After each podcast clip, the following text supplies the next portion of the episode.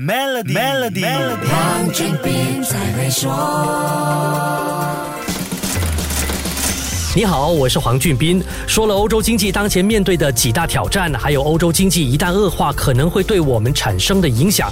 这一集跟你说个比较轻松的话题，去过欧洲旅行的朋友可能注意到，但或许不知道背后的原因。如果你曾经在夏天到过欧洲，你注意到很多地方都是没有冷气装置的吗？住民宿或者一些价钱比较实惠的酒店，热得要命的夏天有把风扇提供给你，就真的要感恩戴德。了，至少不是让汗水陪你过夜啊！在我们这里，就算是那些店铺弄成的廉价酒店，都能让住客一天二十四小时凉凉的。四季国家夏天又热又干燥，竟然没有冷气，欧洲人究竟怎么一回事啊？现在回想起来，如果你曾经在欧洲住过这样的酒店或民宿，不要觉得自己住了黑店或者被坑了。相反的，你已经成功走进了欧洲人的生活，体验了一次地道的风土人情。我们来看一下空调在世界不同地方的渗透率。日本和美国这些发达国家的空调渗透率都是百分之九十的水平，韩国也超过百分之八十，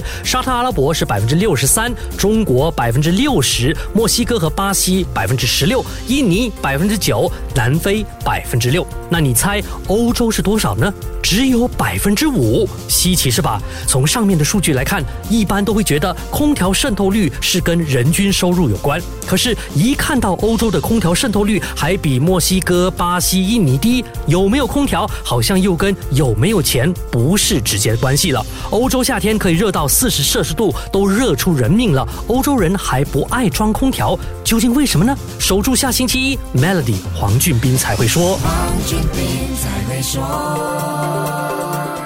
与 Maybank Zero Entry Cost Home Financing 进行融资或再融资，可节省高达一万五千令吉的印花税、律师和估价等费用。立即浏览 Maybank dot my slash zec home financing，需符合条规。